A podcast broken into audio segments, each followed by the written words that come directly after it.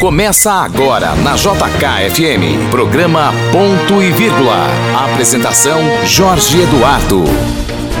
Bom dia Brasília! Voltamos das férias, é, acabou as férias pra mim, não acabou pro nosso parceiro de mesa, o Leandro Mazini, que tá lá em Caraíva e esse mês de janeiro não vai estar conosco. Mas pra equipe do programa Ponto e Vírgula foi rapidinho.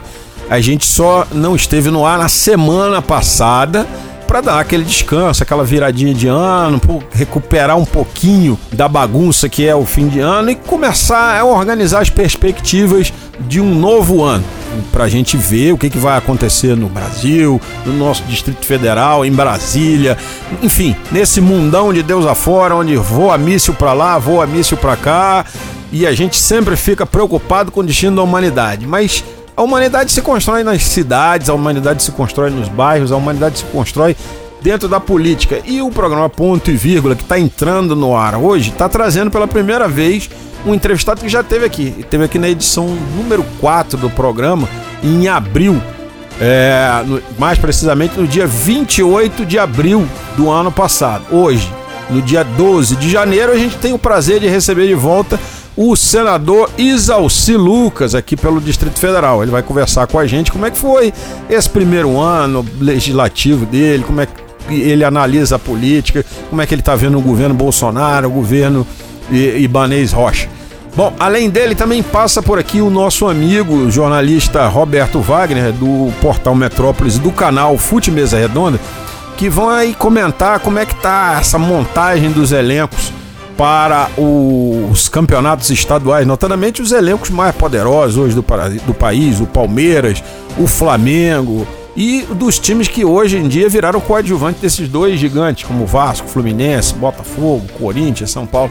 Ele vai fazer um panorama, já que ele entende tudo de futebol. Por fim, a gente vai receber a nossa amiga, empresária e dirigente do Grupo Brasil Sem Drogas, Andréa Salles, que como sempre traz uma dúvida sobre a relação e o uso e abuso de substâncias listas e listas. É, tá aí, o nosso time está apresentado nessa manhã de domingo que a gente está voltando às atividades. Bom, com isso, você fica agora com o nosso programa Ponto e Vírgula na apresentação deste que vos fala, o Jorge Eduardo Antunes. A partir de agora, você tem tudo o que precisa saber para estar bem informado. Na JK, ponto e vírgula. Ponto e vírgula. Ponto e vírgula. Entrevista. Bom, a gente vai começar a nossa conversa com o senador Exalci Lucas já contando para você uma coisa. E se você rodar aí para a rádio do lado, o senador Exalci Lucas está no ar ao vivo. Então é porque ele gravou essa entrevista com a gente aqui no estúdio da JKFM na última sexta-feira, dia 10 de janeiro, e é, não é nenhum fenômeno paranormal. O Exalci não está em duas rádios ao mesmo tempo, porque ele é um homem paranormal. Apesar dele ser um homem muito especial, um homem muito querido, um homem justo e perfeito. Bom dia, senador Exalci Lucas. Bom dia, um prazer participar mais uma vez desse programa. Eu tive aqui no, na, no mês do meu aniversário, né? Isso. Abril. Mas é uma honra muito grande, viu? Muita coisa, muita coisa para falar aqui no teu programa. Pois aí, vamos começar fazendo primeira coisa, né? Perspectiva, panorama do que foi o ano passado. Vamos começar pelo panorama do ano passado. Foi bom o ano como um todo para a política brasileira.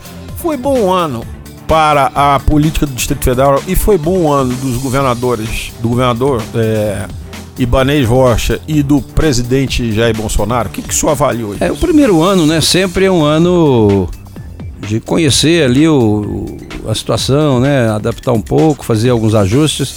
Mas eu acho que foi bem. Pelo menos o Senado se comportou muito bem. A gente conseguiu avançar muito, né? Acho que foi talvez o ano que teve assim um, um melhor rendimento dos últimos anos.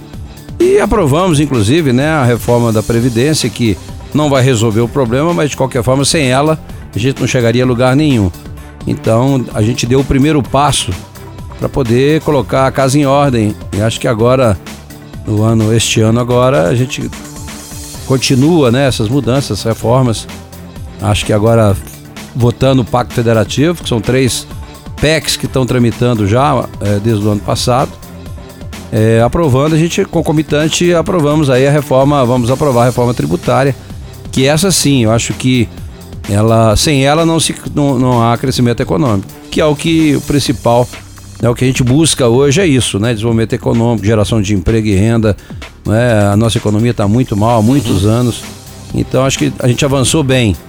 Bem, no governo, né, acho que ambos são a, a, novos no executivo, né? Tanto Foram Bolsonaro. Bem, na sua opinião, o Bolsonaro, vamos começar pelo Bolsonaro. O Bolsonaro ele encontrou alguma dificuldade no relacionamento com o Congresso, né? É, ele fez uma mudança radical na, e com razão até, não é, nessa relação. Eu acho que aquele negócio de tomar lá da cá, não é? Morreu e, mesmo na gestão dele. É, morreu, morreu. E o pessoal ainda critica até hoje. Óbvio que não tem sentido, né? Você tendo indicações é, com pessoas capacitadas, pessoas que têm pré-requisito para ocupar o cargo, eu não vejo nenhuma, nenhum problema, né? porque também não vai continuar com a oposição que estava. Mas é, o Congresso também acho que estava um pouco mais maduro, né? é evidente que as aprovações dos projetos não foi totalmente, ou aliás, quase nada articulação do executivo, foi muito mais realmente da consciência do, do parlamento da importância da votação. Né? Tanto é que e o PSDB, o PSDB não é governo, mas o PSDB uhum. tem compromisso com as reformas e com o país. Então, relatamos tanto na Câmara quanto no Senado. Agora vem a reforma tributária também da mesma forma, PSDB com a relatoria. Então, é, é, a gente avançou muito em função disso. Mas eu acho que para o primeiro ano, pelo menos, é, é, eu acho que é, tem um norte aí bem, bem colocado. Aqui em Brasília, realmente. Deixa, deixa eu só perguntar. O senhor colocou uma coisa muito interessante aí e acho que isso a gente precisa destacar mesmo. O governo, ele rompeu o toma lá da cá, mas ele teve dificuldades, o governo federal, de articulação. E aí, o, o, o, o senhor coloca é que hoje existe uma, uma, um, um legislativo mais imbuído das suas tarefas constitucionais do que antes.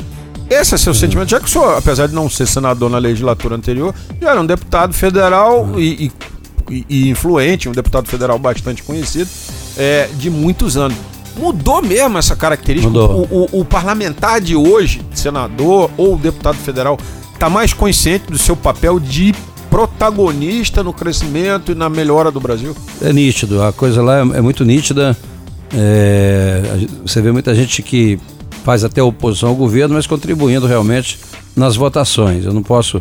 O Senado, ele é uma, uma casa mais madura, as pessoas mais. mais apesar de ter entrado alguns novos e tal, mas uh, a maioria são pessoas experientes e um ambiente mais tranquilo de se trabalhar. Eu agora participei de algumas reuniões, evidente, né, do Congresso, onde é Câmara e Senado. A gente fica assim um pouco meio abismado com o comportamento de alguns parlamentares, né? É difícil, não é fácil, não é quando você tem ali 600, né, no, no mesmo é. ambiente.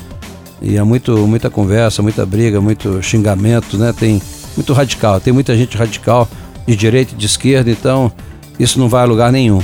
Isso mas um homem de centro como você deve ser complicadíssimo é, viver fica, com esse radicalismo. É o pessoal, você vê, o pessoal do Senado, o pessoal de vez em quando critica nas reuniões do Congresso e a gente foi, foi difícil votar o orçamento ali no, no, na data correta, porque sempre tinha obstrução, não é?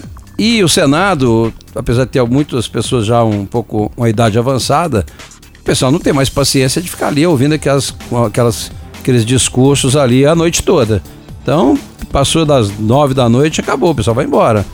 E a gente perdeu algumas é, alguns coros exatamente por isso, né? Por excesso de discurso e agressões, etc. Na, no, no Congresso, que é, mais, mais oriento da Câmara, da Câmara. O Senado o ambiente é muito melhor, a gente consegue dialogar bem mesmo com a oposição.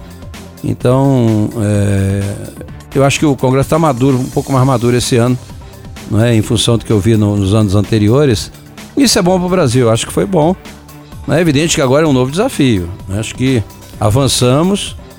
É evidente que muita gente ainda está questionando isso, porque não tem sentido de fato as pessoas que estão participando do governo, no sentido assim, de colaborar com o governo, de votar as matérias de interesse do governo, que é interesse do país, mas na sua base lá, né, às vezes quem está sendo prestigiado são as pessoas de oposição.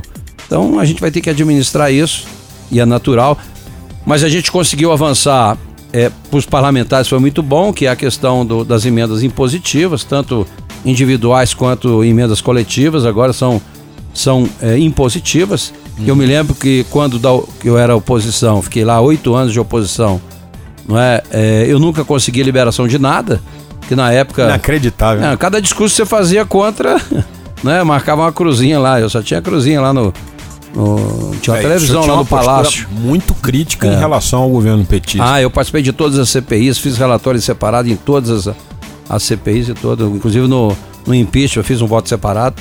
Mas é, eu acho assim, né? A gente agora com a emenda impositiva, porque não tem dúvida, quem conhece a base é quem está lá. E, Lógico. é, e É o os parlamentar. parlamentares são que, que- esses burocratas que ficam aqui, não são eles que conhecem o país. né? Quem conhece é o, é o, é o dia a dia lá, os parlamentares. É o isso que- deputado de Sergipe, é o senador É, do tá Amapá, é o senador do Acre, é o deputado do Amazonas, porque sabe qual é a realidade. Aí eu fico, viu? Olha, eu fico, eu fico observando as pessoas criticarem os parlamentares de estar aqui só na terça, na quarta e algum- alguns dias na quinta. Mas, rapaz, não é fácil. Você ser, ser deputado ou senador de Minas Gerais, do Amazonas, do Pará, cara, os caras ficam rodando o interior. Minas Gerais tem 850 municípios, 857 É, Se municípios. ali, é? E se ele não vai lá, ele dança. Então, é, segunda, sábado, final de semana. E aqui mesmo em Brasília, eu praticamente também, final de semana aqui, estou numa, numa cidade ou outra, conversando com um ou outro. Né? Então a gente, a gente conhece mais. E agora a gente aprovou as emendas impositivas, que também são emendas de projetos estruturantes, que é importante também. Né? E tiramos um pouco essa burocracia da Caixa, apesar que a Caixa a gente também não pode criticar muito, porque ela faz o que está na lei. É. Se a lei é burocrata, é porque ela, ela não pode deixar de fazer. Então a gente, ela vai perder um pouco, porque as emendas vão direto para o Estado e município, a emenda constitucional que nós aprovamos. Isso fortalece os municípios. E, e é verdade, acho que o Bolsonaro só errou não é, nesse jargão aí de menos Brasília e mais Brasil, porque Brasília não tem nada com isso. É menos união e mais Isso, município. Mas por questão de exatamente. talvez de palavra menos união, talvez não. não, não, não É, né, menos não, não rimou. federal, aí mais- botaram Brasília, não tem nada a ver. Brasília acaba. Hoje nós somos 3 milhões de habitantes, não tem nada a ver com a esplanada. O pessoal acha que Brasília é só isso aqui, né? E Não, não é é verdade. Brasília muito além é, disso. é muito além disso e a gente tem os mesmos problemas das outras cidades. Você sabe que tem cidades aqui que ainda não tem infraestrutura. E a gente tá, avançamos muito. Nessa área aí, pra você ter ideia, eu tive o privilégio, o privilégio e o sacrifício né, de relatar o orçamento da educação este ano. Né? Mas a gente conseguiu muito recurso para o Distrito Federal. Mesmo para educação, coloquei 25 milhões para a NB, coloquei aí quase 100 milhões aí para o GDF, entendeu? É, sem contar a emenda de bancada, que foi 220 milhões, mais 15 milhões cada parlamentar. Então a gente tem agora, infelizmente, ainda não conseguimos executar as emendas Isso. do passado. Conseguimos preservar, porque a gente ia perder. Conseguimos resgatar agora o Hospital do Câncer, 120 milhões, que está pronto para licitar. Espero que essa licitação saia agora. O viaduto lá do Recanto das Embas também, que é muito procurado, é Importante. muito necessário. Né? Também o dinheiro está disponível. Né? E agora tem saúde, tem muito recurso para saúde que tem que ser executado. Mas é, é muito. Eu coloquei agora 35 milhões para 218 escolas, que também não tinham projeto. Mas O dinheiro agora está Está garantido. garantido, tem que botar o dinheiro direto na escola, que faz muito mais barato, no mínimo a metade do preço, Uhum. né? Porque quando passa para o executivo, seja a nível federal, seja local, e se faz isso por licitação do, do secretaria, fica o dobro do preço, enquanto você faz direto na escola, sai mais barato, que você faz ali mesmo. Muito mais. Então a gente avançou muito, não é? E estamos cobrando agora, acompanhando, sabendo, cobrando os projetos, porque falta de projeto, isso acaba, a gente perde recurso. Recuperamos 45 milhões de 15 creches que eu tinha conseguido lá atrás. Então, Hollenberg, não foi isso? é, o Hollenberg não, não, não executou, né? Não executou, é. Não executou. Mas de fato, a gente tem que ter também uma compreensão. Era só dizer também que não ia fazer, porque eu botava noutra, co- noutra coisa, mas é porque quando você constrói um hospital, as pessoas entender isso. Se você gasta hoje 250 milhões para construir um hospital, você gasta metade disso para mantê-lo Isso. o- na- o custeio. Então, a cada dois, três anos, Você está fazendo outro. o custeio é o custo de, um- de uma obra de um hospital. É a mesma coisa de creche. É a mesma coisa. Construir a creche é muito tranquilo. O mais difícil é você manter a creche funcionando, né? Com todo o pessoal e, e o custeio, que é mais ou menos isso também. É quase que o valor da, da creche em dois, três anos. É verdade. Essa semana eu tive lá na, na obra, visitando a obra da escola classe 01 de- do Sol Nascente, a escola classe Juscelino Kubitschek, vai ser inaugurada mês que É. vem. Hum, ali foi uma compensação, né? tocada Paulo pela, pela, pela organização é Paulo Otávio, é uma obra bacana. que no- tá dando as organizações Paulo Otávio. A gente não esconde aqui de ninguém que a gente aqui faz parte, integra as organizações Paulo Otávio. Tá dando um orgulho imenso Mas é uma obra cara, é uma obra complexa, por isso que precisa para outras obras ter esse tipo de. Nós colocamos de também para o Sol Nascente mais duas escolas, né? Colocamos recurso. Eu coloquei uma emenda também lá, mas conseguimos, espero que o governo federal faça agora já a licitação também de uma estação cidadania. É um Ah, projeto maravilhoso, né? E aproveitei, é tão bom que o Ministério assumiu comigo com esse compromisso de construir do Sol Nascente. Eu, eh, peguei parte da minha emenda e coloquei lá 22 milhões para construir em seis cidades, né? As mais carentes, Estrutural, Itapuã, Arapuanga, lá em, no, São Sebastião, né? Que também era mais carente, eh, lá na- no Porto Rico, lá em Santa Maria, né? eh, Mestre Darmas em Planaltina. Botamos seis para construir mais seis cida, eh, estação cidadania. Também é um projeto que vai ser maravilhoso, né? Graças a Deus, o Distrito Federal está precisando disso. E aí eu, eu volto à pergunta. É, sua avaliação do governo Ibanez, primeiro ano, foi bom, foi regular, ainda não Eu é acho assim, ele ainda está ainda conhecendo, né, um pouco como é que funciona a coisa. Né? Porque eu acho assim, né, essa questão do novo é muito relativo, né? As pessoas já perceberam que não é trocando, botando um novo que vai resolver o problema. Pode até resolver, mas as pessoas precisam entender, por exemplo. Eu tenho falado isso, né? Eu, eu vim da inicia- na iniciativa privada. Na, inicia- na iniciativa privada você pode fazer o que você quiser. Você só não pode fazer o que é proibido. Mas na- no serviço público, você só pode fazer o que é permitido. E faz uma diferença danada. Danada. Então você tem que saber, tem que planejar. Esse é o problema. Brasília não tem planejamento, não tem projeto. Às vezes você perde recurso por falta de projeto. Eu, como relator parcial agora da educação, não é, É, percebi o quanto que ah, o projeto é importante. Se você tivesse aqui 500 projetos, né, uma boa articulação, você conseguiria botar muito recurso, fazer muitas obras importantes. Final de, ainda mais a gente que está aqui de Brasília, né? Então a gente tem mais facilidade, né, de, de visitar os ministérios, conversar com os ministros.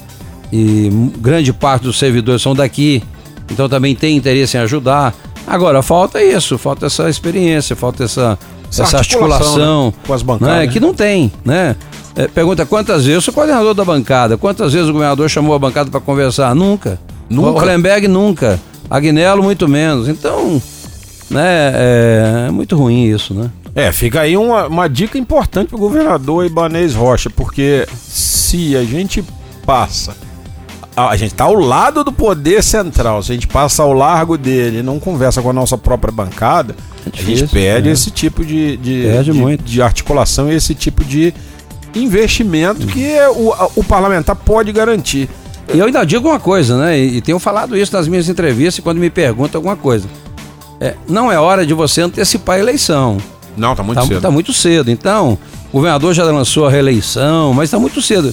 Isso acaba prejudicando. Eu já tenho informação que parte das minhas emendas não serão executadas, como se não, não dá para você não é prejudicar a cidade em função de eleição. Acho que Não todo mundo tem que trabalhar para a cidade. Chega lá no final, faltando seis meses, que é o prazo hoje.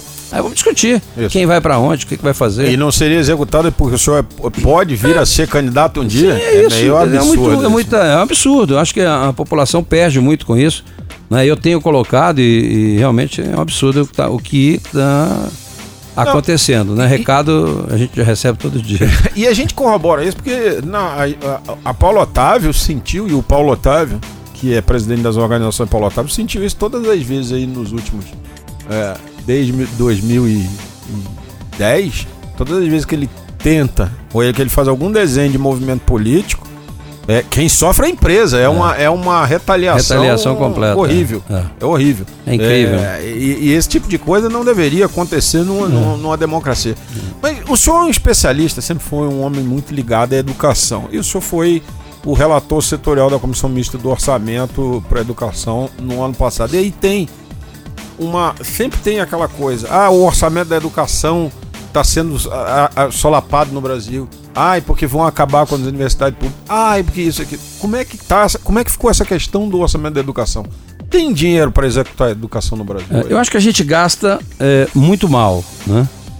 E isso aí nós temos que controlar. Você vê que o país e, o- e Brasília também não foge dessa regra. É um estado analógico, né? Não tem controle de nada. Eu, quando fui deputado no final do mandato, eu fiz uma auditoria do, do Fundeb, que é o dinheiro que vai, vai para a escola, né? que a União, inclusive, contribui hoje com 10%, termina esse ano, a gente vai ter que aprovar a prorrogação ou a efetivação do, do, do Fundeb, que é o Fundo de Desenvolvimento da Educação. É, quando eu fiz a auditoria, 40% dos recursos tinha indício de irregularidade e 60% deles é, os prefeitos sacavam na boca do caixa o recurso. Né? Você tem merenda escolar, aqui em Brasília, você tem menino comendo bolacha com suco, uhum. né?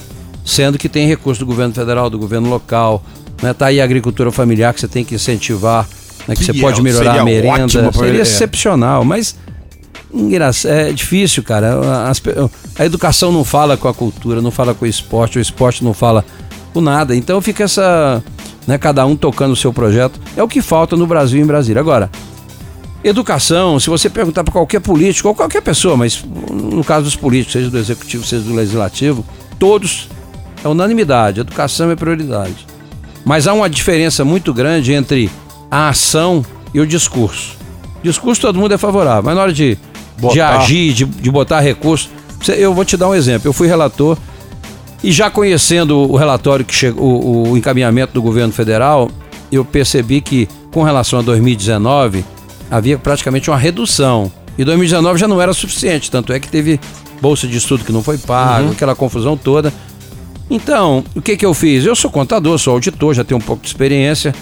E eu vi lá, tem, um, tem uma, uma, um recurso do salário educação. Toda empresa paga 2,5% do salário educação é, parte disso, dois terços desse recurso, vai direto para o município. Então ele não está não tá na lei do teto. Nós, nós aprovamos em 2017, ainda no governo Temer, a lei do teto, que é a questão do. do a despesa estava crescendo muito, o déficit muito grande sempre, então foi estabelecido um teto e que não pode ser ultrapassado. Só daqui a 20 anos, mas pode ser revisto a 10 anos. Daqui a 10 anos, ou se mudar o governo, o governo quiser fazer. Bem, eu tinha que vencer esse obstáculo, porque o, o, o limite está tá aí. Mas um terço desse salário de educação vem para a União e depois vai para o município. Então ele está no teto. Uhum. Se eu mandar direto para o município, eu tiro o teto. Eu poderia ter colocado mais 9 bilhões e 300 para a educação. Mas aí vem corporativismo, dizendo que eu estava querendo acabar com a agricultura familiar, que eu queria é, a, o corporativo aqui tirar o poder do FNDE. E eu cheguei na, na redação, a gente conseguiu aprovar na Comissão de Educação, e ele era terminativo na CAI, que é a Comissão de Assuntos Econômicos. Mas é, quem foi lá foi para dificultar, para não deixar aprovar, né?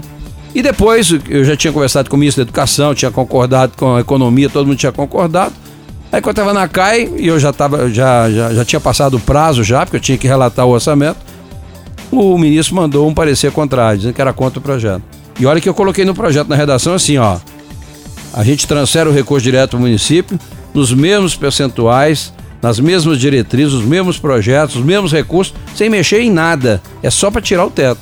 Não consegui aprovar. Quer dizer, a gente perdeu uma oportunidade maravilhosa de incentivar a educação infantil que está aí. Sim. Educação profissional que começa esse ano né? A reforma do ensino médio começa a ser implantada esse ano. Pois é, era isso que eu ia lhe perguntar. O que está no orçamento? Nada, muito micharia. É. Brasília ainda perdeu o prazo, você quer saber? Que as, os estados ainda podiam ter uma colaboração do governo federal, aqueles que se, se fizesse a inscrição no período. Agora abriram, re, a, reabriram, aí tem 10 escolas do DF que foram apresentadas. Mas a gente perdeu a oportunidade de, de incluir. Eu, eu consegui ainda aumentar 2 bilhões, tirando de um lá, de outro lugar, mas poderíamos ter feito muito mais.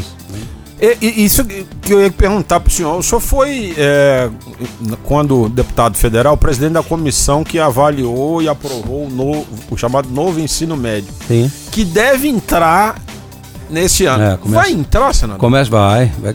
Quem, quem é, alguns, algumas escolas né, que, que vão receber recurso do MEC também para isso, colaboração. Agora, evidente que nós temos vários problemas. Né? Nós temos problema de formação de professor, eu, quando fui secretário de Ciência e Tecnologia, eu puxei para Ciência, Tecnologia e Educação Profissional.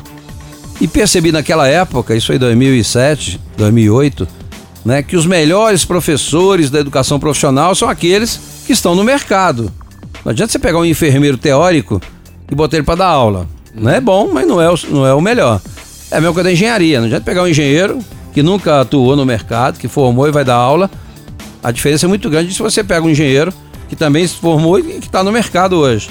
Então a gente não tem hoje recursos suficientes apesar que na lei a gente teve o cuidado de colocar a possibilidade né, do, do, do notório saber poder dar aula, né, exatamente para atender isso. Então, agora, tem hoje a, a, tecnologia é muito boa, né? Educação à distância, hoje você tem cursos maravilhosos é, com tecnologia. E mas, alguns que capacitam melhor do sim, que, do que muito, muito, muito, muito, muito, é. Olha, a situação do, da, da pedagogia, nós do magistério, tá, é caótico. Né? Você está vendo aí, você viu o PISA novamente aí, estão ficando nos Fracasso. últimos lugares. É, é, porque o sistema está equivocado. Eu até fiz um discurso outro dia falando, não adianta também educação, investir em educação integral, né? E, e eu acho que é fundamental para nós. Mas investir naquilo que não funciona é, é, você dobrar o que não funciona. Uhum. Então a gente precisa mudar o modelo. Né? Esse modelo do século XIX que está aí. já, era, já era. Já, já era. foi. Não adianta, vamos mudar isso, o, né? O, o, Cristóvão, que o senhor bateu nas urnas ali com uma imensa sobra lá, num, num pleito assim, para lá de disputado, mas que o senhor teve o mérito de derrotar ele nas últimas semana do Play, o Cristóvão tinha uma, um, pro, um projeto que alguns acham que era meio louco de fazer duas escolas públicas no Brasil. É, a atual e abrir uma nova com professores de primeira, novo currículo e transferindo os melhores à medida que isso fosse correndo, até que no final de toda uma geração estava extinto. A escola pública antiga estava aposentada, os professores de lá, e você ia ter uma escola. Não, o, Cristóvão, o Cristóvão defendeu muito, né? na, teoria, na, na, na, na teoria a questão da federalização, né? de você Isso. realmente ter o professor federal. Eu, eu, particularmente, acho que a educação só vai funcionar com a descentralização, é o contrário. Eu acho o seguinte: você tem que dar poder ao diretor. O diretor, vou dizer para você, é 70% da escola. Se você tem um bom diretor, a coisa funciona. Mas o sistema hoje está completamente furado. Né? Hoje você tem, por exemplo, eleições para diretor aqui em Brasília, no sistema atual. Quando iniciou lá na época do Cristóvão ainda, eu me lembro muito bem que a primeira eleição que teve, não tenho nada. Minha mãe foi faxineira de escola, minha mãe era servente de escola. Mas você teve na época que foi implantada aqui em Brasília uma, uma servente de Sobradinho que ganhou a eleição para ser diretora da escola. Uau. A UNB, não, várias escolas é, tiveram a, é. a, assistente. É, é, teve, eu me lembro que teve uma eleição na UNB que o porteiro teve uma votação expressiva, né? Então esse negócio não funciona, não existe isso. É, gestão, falta gestão. conhecimento pedagógico. Ah, não, e gestão, né, cara? Quem administra uma escola tem que saber. E eu acho até que hoje o que, que acontece? Olha como é que funciona hoje. Tem dinheiro direto na escola. Que de vez em quando eles, Sim. eles repassam, né? Atrasam muito e tal. Mas às vezes você repassa 10 mil reais para uma escola e você tem o diretor e bota o vice-diretor só para cuidar desse. Né? O salário dele é maior do que os 10 mil. Ele fica o ano todinho cuidando desse negócio. Você está perdendo um profissional que podia estar tá se dedicando à pedagogia né? E aí fica cuidando dessa burocracia. Você podia ter um cartão hoje, cartão de crédito, esse cartãozinho, dá pro diretor ter um limite X e ele compra, não tem e presta conta automático lá no contador presta conta disso, não. Hoje tem uma burocracia, fica nesse negócio. Não tem controle nenhum, né? Nas escolas, não tem projeto nenhum, é uma dificuldade danada. Então, eu acho assim, é, tem que descentralizar, tem que capacitar esses professores de novo, tem que dar um curso à distância mesmo para eles agora. Porque o professor hoje não é mais o professor que entra na sala achando que sabe mais do que o aluno. Ele já é, tá quebrou a cara. Quebra a cara, porque hoje o cara já vai ter o Google do lado, né? O professor é. falou uma coisa, o cara já entra ali e já pergunta. Ele já checa se o professor... Então o professor tem que ter essa consciência de que ele hoje é um orientador, é um tutor, é um... Né? É um, inter, um, faz um, é um intermediário, entre, intermediário entre o saber e o, é. e o, e o que é. quer saber. Eu acho que hoje o professor talvez ele, ele aprenda mais do que ensina, né? Então a gente tem. Mas também, por outro lado, ele tem que ser assistente social, tem que ser psicólogo, psiquiatra, né? Tem que ser. Tem que ser tudo. Porque a família também terceirizou a educação, por incrível que pareça. Olha, eu me lembro muito bem, né? Quando a gente estudava, né? Uh, um respeito ao professor é uma coisa assim, fora de série. Os pais iam na escola, não é? E brigavam com o aluno. Hoje não. O aluno tira nota ruim, faz bagunça, etc. O pai vai lá para brigar com o professor. É, no meu tempo a gente saía pela orelha, pendurado, Cara, se tivesse suspenso por Então mudou muito. Ah, acho que veio agora essas escolas aí compartilhadas, né, que, militares aí, que não é o, é um mal necessário, porque eles não, não interferem na parte pedagógica, mas eles colocam um pouco de ordem é. na casa, porque não tem como você fazer também educação, você não disciplina. tem respeito, você não tem disciplina, você não tem nada. Não tem horário, né? Não tem uma esculhambação geral. Então a gente precisa mudar isso. Agora, no orçamento faltou recurso para a gente investir pesado realmente na educação profissional. E nós não chegamos a 10% ainda, o mundo todo. Os países desenvolvidos é 50%, 60%. Tem países com 70% dos jovens fazendo curso técnico. E no Brasil a gente não chegou a 10%. Então, os financiamentos, você está aí, ó, quase 700 mil alunos devendo fiéis. Por quê? Porque não tem lugar para ele no mercado de trabalho. Não, e, né? e o seguinte, o governo financia algo que não tem perspectiva. Ora, tá faltando engenheiro, e tá faltando muito engenheiro no Brasil. Tá. Dá- vamos, vamos, Vamos financiar esse direcionar segmento. para tá faltando médico, vamos financiar os médicos. Agora o que que você vai financiar? Custo de administração, todo mundo termina a administração, fica desempregado. Agora, eu lancei lá e sou presidente hoje do Centro de Desenvolvimento Regional, que é do, da, da, da- do- da Comissão né, de Desenvolvimento Regional e Turismo. O que, que nós fizemos? Nós criamos um projeto chamado Centro de Desenvolvimento Regional. O Brasil hoje é piloto.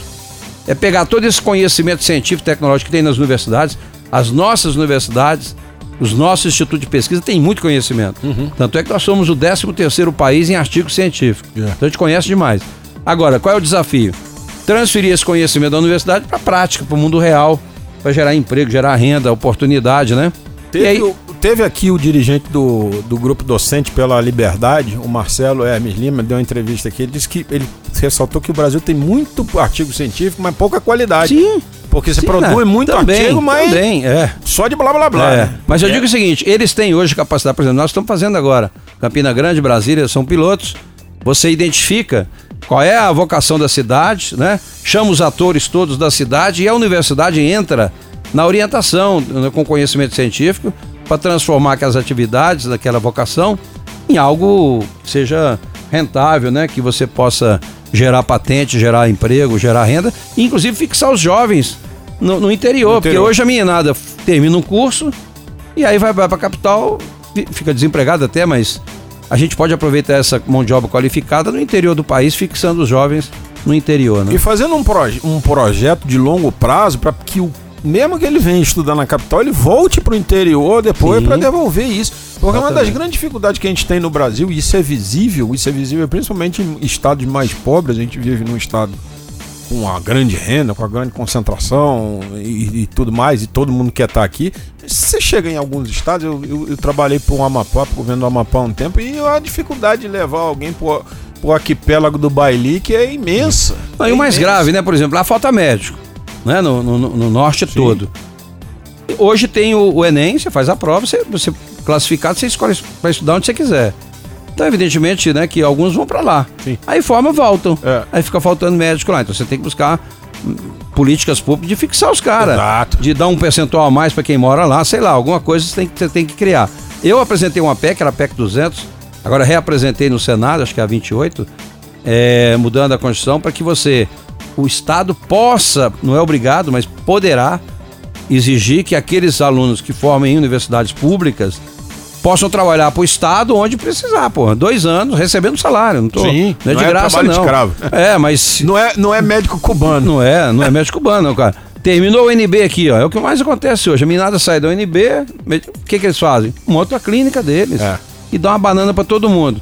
Você tem que pegar esse pessoal, tá faltando médico no Acre, vai pro Acre, paga o Isso. salário pra eles, fica lá dois anos e volta, né? Vai cuidar da vida dele. Mas Porque, porque, inclusive, é uma ignorância do brasileiro com o Brasil, né? Porque vai que você vai pro Acre e descobre ali um grande potencial para uma vida maravilhosa no Acre.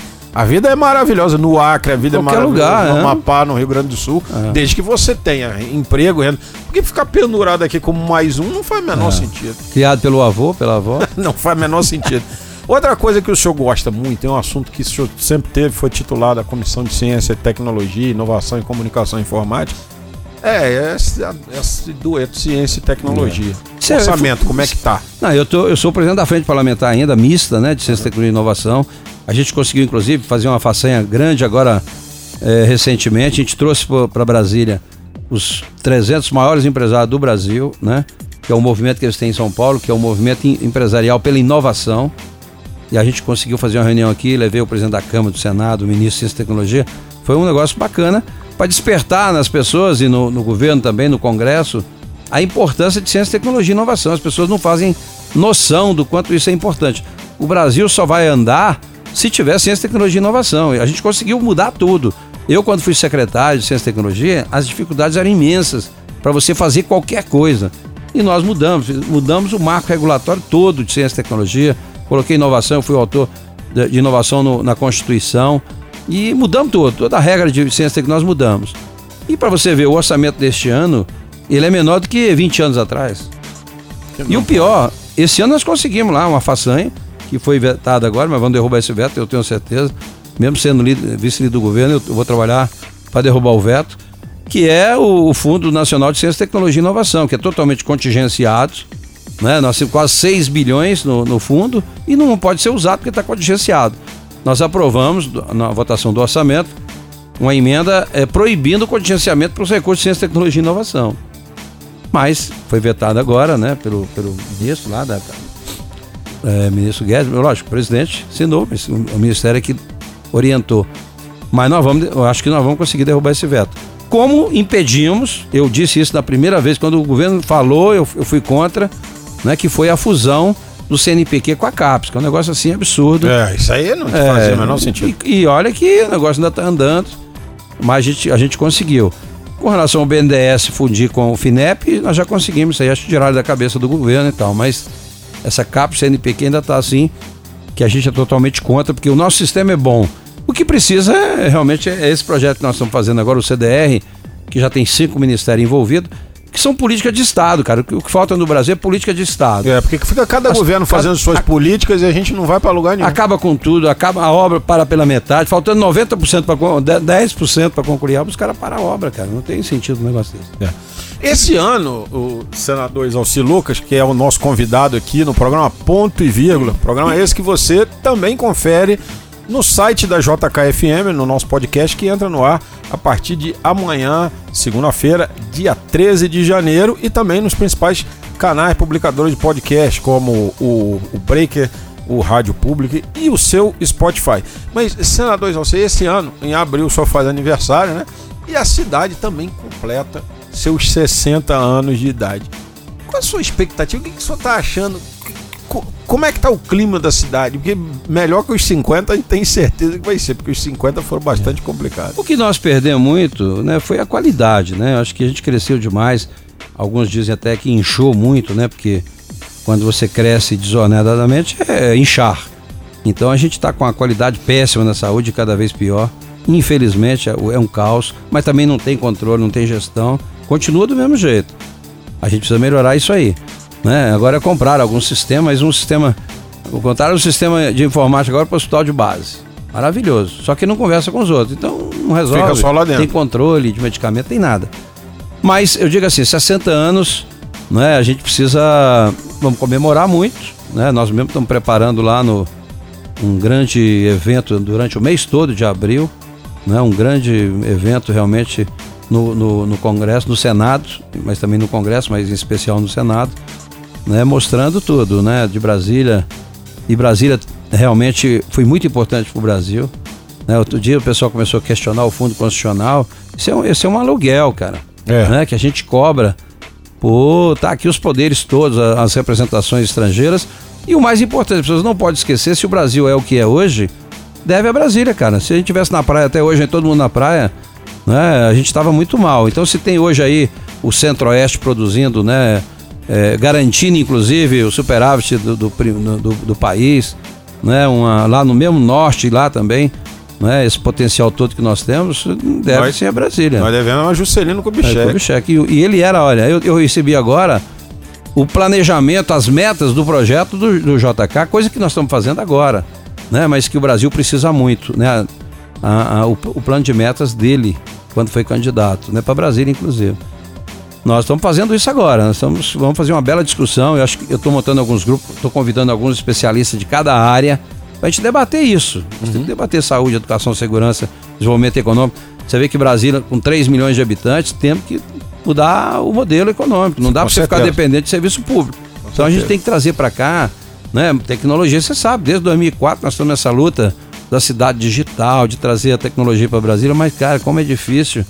Né? Cada governo que entra acaba com tudo e e não dá sequência às coisas, né? Pois é, o sonho de Dom Bosco e a realização de JK, ele não pode ficar perdido, engessado no tempo. Olha, aqui é só uma cidade de servidor público pensada para 500 mil pessoas. Nós já somos 3 E milhões. nós vamos ser perdemos muito agora, viu? Perdemos muito com a reforma previdenciária, não tem dúvida. Né? Vamos perder se, dependendo da reforma administrativa que chega no Congresso, a Brasília perde também um pouco. Porque eu, as conversas que eu vejo lá no, no Ministério lá da Economia é realmente uma, é uma mudança radical. Não para quem está agora, mas para os próximos. Uhum. Então, por exemplo, e, e, se tem uma certa razão. Né? Você tem muitos concursos hoje que o cara já entra ganhando quase o teto, pô. É. Né? Então você tem que ter. O Paulo Guedes defende, nós temos que ah, discutir essa matéria, mas é, hoje você tem dois anos de, né, de, de quando você passa no concurso. De probatório. Probatório, né? Ele quer passar para 10, é a ideia dele. Né? E começar com o salário lá embaixo e ir crescendo, pô. Não dá para você. O que não é ideia ruim, a Não questão é, do salário aspecto, impacta é. a economia, mas a, a esta- a ideia do probatório de 10 anos não é uma coisa ruim, porque a gente sabe que tem muito servidor que é ótimo nos dois primeiros anos no É, probatório e péssimo a partir daí, né? Porque a partir da estabilidade... Agora, a gente precisa tem que montar realmente avaliação, tem que, tem que ter produtividade, tem que buscar uma forma moderna né, de você valorizar. Agora, o que está faltando no Brasil, né, e nas escolas, que eu digo, começando pelas escolas, é o empreendedorismo, cara. Os jovens precisam saber o que, que é isso.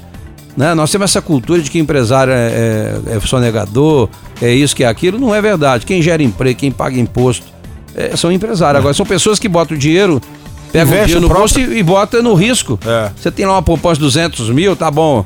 Quem, quem não, não- não é empresário, tudo bem, deixa lá rendendo alguma coisa. Quem Mas é- quem é empreendedor, pega esse dinheiro e aplica em alguma aplica. coisa que pode perder tudo de uma vez só. Né? E quando ganha, os caras acham ruim, quer dizer. Então a gente precisa criar essa cultura. Eu vi agora, participei de algumas formaturas agora. Infelizmente não tinha nenhuma escola pública, né? Mas gostaria que tivesse muito isso. Espero que tenha logo. Onde você tem um curso durante 25, 20 semanas. Os jovens abrem a sua empresa, elege seu diretor, define os produtos, né? faz o marketing, produz, vende no shopping. Os alunos. Isso, Aí isso é eles muito entendem exatamente como é que funciona o troço. Agora, o Brasil precisa, e nós vamos aprovar agora o marco regulatório de startups, que é exatamente, você tem que, né, primeiro, você não pode é, fazer com que os jovens gastem 80% da sua energia com burocracia. Você tem que de- deixar, né, facilitar as coisas, tirar a burocracia, tirar esse excesso de imposto no início desses empreendimentos para incentivar o jovem a tocar seu próprio negócio. Porque esse negócio de emprego Tá acabando, É. eu tô avisando, né? A gente tá falando isso na tecnologia, né? A gente não sabe nem daqui a 10 anos se esses empregos que estão aí se vão existir. Acredito que muitos deles não. Eu tive agora em São é só a gente Paulo. pra puxar quantas profissões não existem mais, datilógrafo. Não, mas vai acabar mais um monte. Né? Eu tive agora em São Paulo lá, eu fui na, eu visitei o Google, visitei a Amazon, o Face, né? É, cara, o negócio tá vindo aí a- direito, né? Todo mundo ah, fazer direito e tal. Eu até, né, cheguei a, a estudar um pouco, eu sou na área tributária, eu conheço um pouco, mas é, hoje você chega para um computador desse, aí tem um, tem um sistema chamado Dr. Watson, Isso. você dá todo o problema. O que, que você quer? Pá, pá, pá. Cinco minutos. Ele te dá a peça completa Isso. com 99% de chance de ganhar, porque ele tem a jurisprudência toda. É, o Watson da IBM, ele faz uma É leitura é do- do- IBM. absurda de tudo. Esse é da IBM. De tudo, de Mas você tem coisa. isso agora para todo lado, é para tudo quanto é coisa. Então essas O Watson profissões... nos Estados Unidos está escrevendo matéria para jornal. Isso é que é o mais Sim. sensacional. Então, E ele já e a gente já sabe como é que isso muda. então é, é isso aí.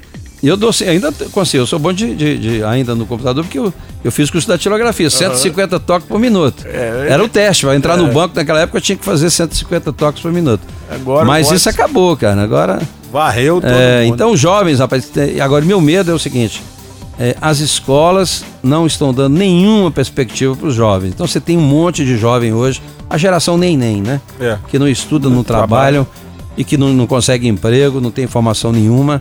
Isso me preocupa, né? Porque a gente precisa dar. Eu, tem muitas, muita, muita coisa boa no Brasil já. Agora precisa viabilizar na escola, porque a educação nossa ainda é século XIX, mas eu vejo hoje, você tem hoje sistema de educacional que você. Eu, o menino teve no meu escritório outro dia, você eu, com, com um binóculo, você visita a sala toda lá em São Paulo, da escola deles e tal. E você ele tem uma plataforma, a meninada já da educação infantil, da, da, da pré-escola e ensino fundamental, para você formar games, né? Para você criar games. Então, muitos alunos e, e- e a criação, o- a patente lá, a coisa é do, é do cara, é do aluno. Então, esses jovens, rapaz, Brasil, o Brasil tem uma capacidade criativa danada. Essa meninada, e se você der oportunidade pros caras, Eles vão eles longe. vão embora. Né? Porque eu fui lá no, eu fui no Japão, quando eu tava vendo aqui a, a questão do parque tecnológico. Cara, é um joguinho assim, muito sem graça esses, esses caras, não tem criatividade nenhuma. Agora, os brasileiros são criativos, então você tem que preparar o aluno para isso. Isso. Né? E não, não é para aquelas- decorar isso, decorar aquilo. O cara, tudo que ele aprendeu, terminou a prova, ele esquece, É. joga no lixo, não vai aproveitar muita Decorar coisa. não tá com nada, né? Não dá, Agora tem Você que mudar o fazer. sistema. Bom, a gente vai dar uma pausinha aqui com o nosso senador Isalci Lucas. Enquanto ele toma um copo d'água, eu vou apresentar pra você um cara que vai começar um trabalho aqui com a gente. É o meu amigo Vicente Dátoli. Vicente Dátoli é um especialista no mundo do samba. E ele hoje vai começar a contar um pouco do carnaval do Rio de Janeiro, porque o Rio- o Brasília, que faz 60 anos, a gente acabou de falar aqui, vai ser homenageado. Vai ser, a cidade de Brasília vai ser homenageada por uma das escolas. Então, eu nós vamos receber o Vicente é, para ele dar um panorama aí sobre o Carnaval do Rio de Janeiro, o que vai acontecer nesse, nesse desfile. Fala, Vicente, tudo bem? Bom dia, Jorge Eduardo. Bom dia, ouvintes do Ponto e Vírgula. Passadas as festas de fim de ano, vamos começar a falar do que realmente interessa.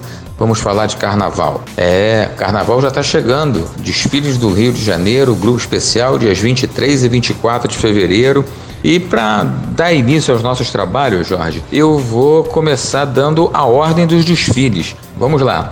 No domingo, abre com a Estácio de Sá, que foi a campeã da Série A em 2019. Logo a seguir vem a Viradouro, que foi a vice-campeã do grupo especial de 2019. Depois vem a Mangueira, que foi a campeã do Carnaval de 2019. A seguir, Paraíso do Tuiuti, Grande Rio, União da Ilha e Portela. Na segunda-feira, teremos abrindo a noite a São Clemente, logo depois a Vila Isabel, que foi a terceira colocada do Carnaval de 2019 no grupo especial, Salgueiro, Unidos da Tijuca, Mocidade Independente de Padre Miguel e Beija-Flor. Não, não, ouvinte, você não entendeu errado não.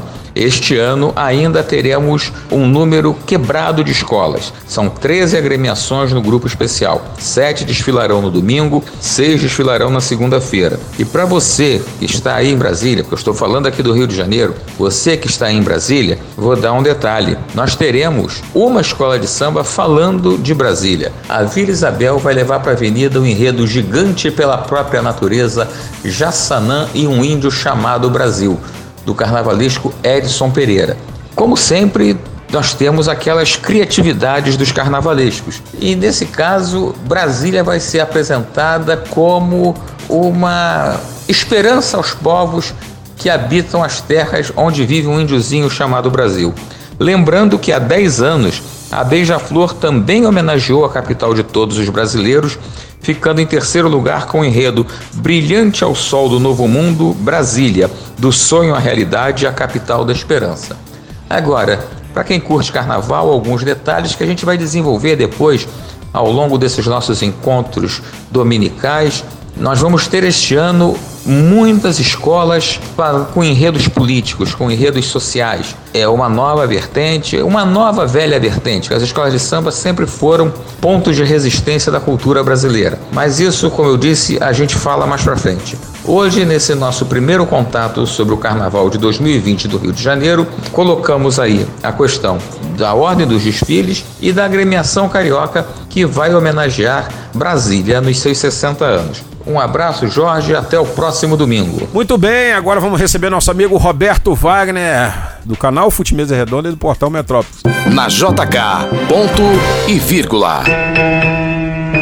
Fala aí, Robertinho, tudo bem? Bom dia, bom dia, bom dia, bom dia, Jorge, amigos ouvintes da Rádio JKFM. Mais uma vez um prazer falar com vocês nesse ano de 2020, pela primeira vez, que seja a primeira de muitas vezes para a gente falar aqui de esporte sobretudo, futebol, que é a nossa praia, né, Jorge? Então, hoje, como combinado, vamos falar de elencos desse nosso futebol brasileiro, né? Um 2020 chegando e as equipes se reformulando, se reforçando ou até perdendo jogadores para as demais, né? Então, quem vai parar o Flamengo? O Flamengo campeão de tudo no ano passado, campeão estadual, campeão do Campeonato Brasileiro, campeão da Libertadores e vice do Mundial, tem a missão de todos os clubes brasileiros em 2020 é superar esse Flamengo do técnico Jorge Jesus que né, reformulou não só o futebol do Flamengo, mas a estrutura dentro do próprio clube. E essa é a missão dos, de todos os clubes brasileiros. Hoje, eu vejo o Palmeiras como o, o, um time que está mais próximo do Flamengo. Por quê? Porque tem dinheiro, assim como o Flamengo, e colocou a mão na, na, na, na mente, né? Colocou a cabeça no lugar para pensar. O Palmeiras que tinha feito nesses últimos anos muitas contratações, muitas delas sem muito propósito, sem muito estudo, e encheu demais o seu elenco, esse ano faz justamente o contrário. Tem enxugado o elenco, perguntado ao técnico Vanderlei Luxemburgo quais atletas eles, ele pretende usar, e aí sim, a partir de um elenco mais enxuto e qualificado, porque o elenco do Palmeiras é qualificado, aí você consegue manter todos os jogadores motivados, você consegue encaixar e passar melhor suas ideias para os jogadores. Então a chance do Palmeiras ter mais sucesso esse ano é maior. Não podemos descartar os outros times de São Paulo, Santos, que é uma incógnita depois de um excelente ano com o Jorge Sampaoli, trouxe um técnico português também, o Jesualdo Ferreira, mas já, aí a gente já coloca um nível um pouco abaixo, assim como São Paulo, que também tem um elenco bom, mas não chega a ser comparável com o de Flamengo e de Palmeiras. E o, todos os outros ali na, na mesma seara, vou colocar assim. Por quê? Por quê? Todos em dificuldade financeira. Você vai do, dos outros três clubes do Rio, Botafogo, Fluminense e Vasco. Esses um capítulo à parte, já já a gente fala. E aí você vem com Bahia, Ceará, Atlético Paranaense. Por que não? Bragantino, Red Bull Bragantino, é muito bom abrir o olho com esse time, um time que já gastou em contratações mais de 50 milhões só de dezembro aqui para janeiro, então é bom a gente ficar ligado nesse time. Então esses todos estão aí na mesma seara, tentando algo a mais em 2020, mas longe de Flamengo, longe de Palmeiras, longe, ainda um pouco distante de Santos, São Paulo e outros demais times, né? Grande abraço, até a próxima aqui na JKFM. Tá certo, Robertinho, valeu, obrigado. Programa Ponto e Vírgula JKFM. E chega aqui agora a nossa amiga, empresária e dirigente do Grupo Brasil Sem Drogas, Andréa Salles. Responde todas as semanas a sua dúvida sobre o uso e abuso de substâncias lícitas e ilícitas e qualquer coisa relacionada a esse assunto. Pergunta de hoje vem de uma ouvinte da rádio de muitos anos que está dizendo que sempre escuta o nosso programa. Obrigado, beijo para você, minha querida. Tem problema na família de pessoa que usa maconha. São pessoas que não moram com ela, mas acaba respingando a família toda. É muito difícil ter em, casa um filho vagabundo fumando maconha à custa da mãe. E não achando isso nada demais. Mas escrevi hoje para dizer que estou indignado com a música tocando nas rádios que fala de uma plantação de alface, mas é óbvio que ela está falando de maconha. Isso não devia ser proibido ela não fala o nome aqui, mas é de uma cantora chamada Ludmilla que canta um pedaço assim. Eu fiz um pé lá no meu quintal, tô vendendo a grama da verdinha a um real. André, essa verdinha não é alface nem aqui, nem no quintal dessa senhorita aí, né? Não, com certeza não é alface. Até porque quem compra alface, compra um pé de alface, não compra uma grama de alface. Você imagina tu entrar no supermercado e dizer assim, ô, oh, me dá aí uma grama de alface? Não é, claro que ela tá falando de maconha, né? é. né? E é a terceira música dessa, dessa, dessa moça. cantora. Né, dessa cantora. E na terceira música dela, ela já disse que veio, né? Ela apresentou isso no programa da Fátima Bernardes. Pois é, eu tô, na verdade, eu tô recebendo WhatsApp, e-mail, desde o programa da Fátima Bernardes, todos os dias. Essa é a verdade. As pessoas estão indignadas com, com essa música, estão indignadas com a publicidade que essa música está tendo. E, e ainda por cima, é, como, como a, a ouvinte acabou de perguntar, isso não é proibido? Sim, é proibido. É bom lembrar que todas as rádios e todas as televisões desse país são concessões do governo. E o que ela faz é apologia às drogas. E o governo tinha que estar nessa hora fazendo com que o, poder dele de concessão fosse executado. O governo tem que ir em cima dessa situação. Multar a Rede Globo, por exemplo. Ué, multar e. E multar quem vincula essa música. Fazer cumprir a lei. A primeira coisa que o governo tinha que estar tá fazendo agora era soltando um, um, um e-mail, qualquer coisa, uma, uma, uma, uma orientação. Uma orientação, não, não, não, orientação, não sei se é orientação. mas é, se a palavra é uma coisa acho que mais dura para todas as rádios e todas as televisões desse país, que essa música não poderia estar sendo veiculada. Mas isso não é censura? Não, não é censura. Existe uma lei que fala de apologia às drogas. Isso não pode acontecer. Porque, olha só, não é só questão de estar tá vendendo. Porque eu já vi o videoclipe, infelizmente eu vi o videoclipe, né? É difícil ver até a, a cantora no videoclipe, porque ela fica fum, atrás de um fumaceiro que eu vou te falar, o dia que eu faço, fizer aquela fumaça, a gente eh, nunca mais sai na cidade, né? É, não, o, o, final da música ela canta Fiquei loucona, chapadona, só com a marola da Ruama. Se isso aí não tá falando de maconha, desculpa aí. Claro que é maconha. E é claro que isso tudo é de propósito. É apologia às drogas, sim. E o governo tem poder para mandar quem, quem quer que esteja vinculando isso que pare, que seja multado, que seja que se aplique a lei. Existe agência reguladora para isso. É, isso é isso é inexplicável. E assim, é uma pena que alguém com um passado como a Fátima Bernardes é, permita isso dentro do programa. Não, é. Olha, eu vou lhe falar. A, a coisa a, o programa da Fátima é, acho que é 11 da manhã, uma coisa assim.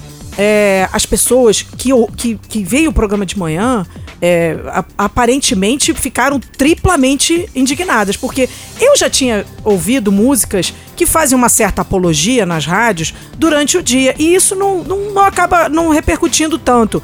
Mas quando vai, impressionantemente, para TV Globo, porque eu fiquei impressionada, no horário, antes do almoço, quer dizer, a gente está falando de marola, de chapadona, a música tem palavrão, porque ela fala que, eu não vou falar o palavrão, dizer assim, eu sou uma pi louca. Ou seja, isso foi cantado de manhã. É, não dá. Ela, a Fátima Bernardes, por permitir isso, tomou uma saraivada de porrada na rede social. Desculpa, uma saraivada de crítica nas redes sociais. E ela Me tem três que meu filhos. amigo Luciano Lima, que tá aqui, tem três filhos. É, é. E, e eu acho engraçado que essa música fala o seguinte: que ela fala assim. Minha mãe já perguntou, o meu pai já perguntou, minha avó já perguntou. Essa é a vida do usuário de droga. Na casa, com mãe, com pai, com avó e todo mundo preocupado com o cara.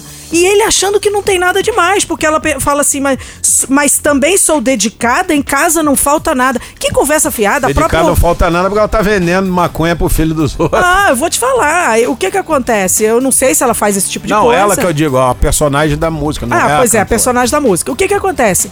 Eu acho, eu acho graça porque a própria ouvinte que, que mandou a indignação ela já fala que ela tem um parente usuário de maconha na família e que ela, quando fala embaixo, ela fala provavelmente é o filho de algum parente é. dela. É, é, é, triste ver um filho é, vagabundo dentro de casa às custas da mãe. Ou seja, que conversa fiada é essa de que em casa não falta nada? Não é essa a realidade do Brasil. A realidade do Brasil é o usuário de drogas dentro de casa, é, é pendurado, é, pendurado na família. Na família.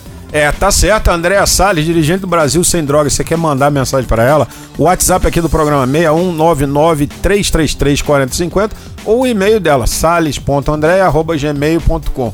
Senador Isalci Lucas, que é um educador e é completamente contra a liberação das drogas, porque a gente Com já certeza. sabe, já conversamos várias vezes, inclusive aqui na nossa no, na, na outra vez que o senador teve aqui no dia 28 de abril do ano passado.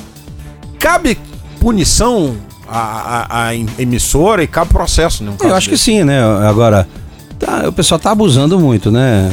O problema é quando você também dá muita divulgação, acaba. Né, se você censura demais, você viu agora recentemente. O negócio do porta de fundo. É, acabou que vai ser. Para ele foi uma propaganda imensa, né? Uhum. Mas eu acho que sim, caberia sim, vamos analisar. Tem que conversar muito com o Supremo, né? Porque o Supremo hoje você faz qualquer coisa, o Supremo vai lá e derruba, né? O, ST, o, o STF. O STF. Então, mas eu acho que sim, está previsto sim em lei, você não pode fazer apologia.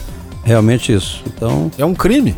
É. é um crime previsto em lei. E assim, é. E, e, é complicado porque antigamente. Acho que alguém poderia ter, fazer essa uma, uma, uma representação. Uma representação, né? Independente é, é do Congresso. É né? complicado porque assim, a gente que tem mais o cabelo mais branco, lembra que no tempo da gente criança, quem cantava, que, a, a parte da manhã era desenho, comédia. É. Agora é apologia à droga. É verdade. Agora, o, o, a emissora, às vezes, quer dizer, fica fácil dela fazer a defesa, né? Porque aí você convida, faz um convite aqui, o cara começa a cantar um negócio, você não sabe exatamente né, é, o que, que o cara vai falar, o que, que vai dizer. Mas então cabe sim uma, uma representação quanto o programa, quanto a pessoa, né, que, que fez e tal.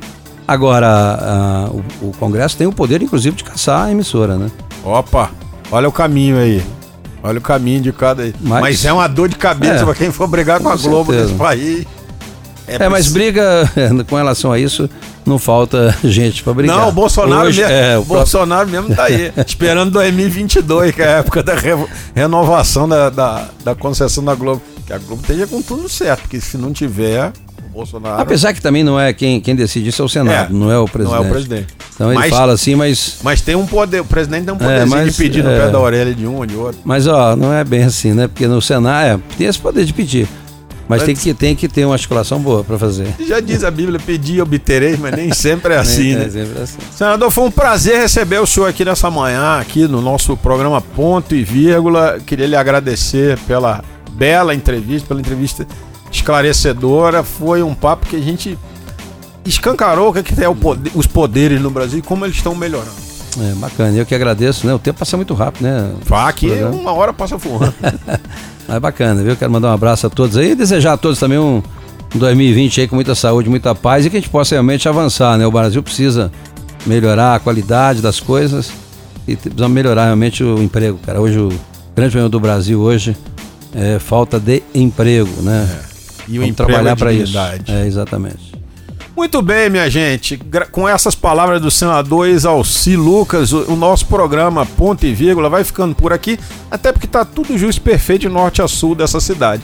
Hoje a gente teve a participação aqui do meu amigo Ilian, que aqui agitou, comandou todos esses estúdios, já que o Tavinho está em férias na Tailândia. Dizem que ele está na Tailândia, foi fazer uma operação na Tailândia. Não sei o que ele foi operar, se foi o septo nasal, o que, que foi, mas dizem que ele está lá na Tailândia. E quando ele voltar, nós vamos conferir qual foi a operação que o Tavinho fez. E se você gostou do programa Ponto e Vírgula, você pode mandar seu comentário aqui para o nosso WhatsApp 993334050 e você também pode voltar na semana que vem para conferir o nosso programa ou, pegar o nosso podcast que amanhã vai estar no site da JKFM e também no Breaker, no Spotify, no Rádio Público e em todos esses publicadores de grande eh, audiência na internet.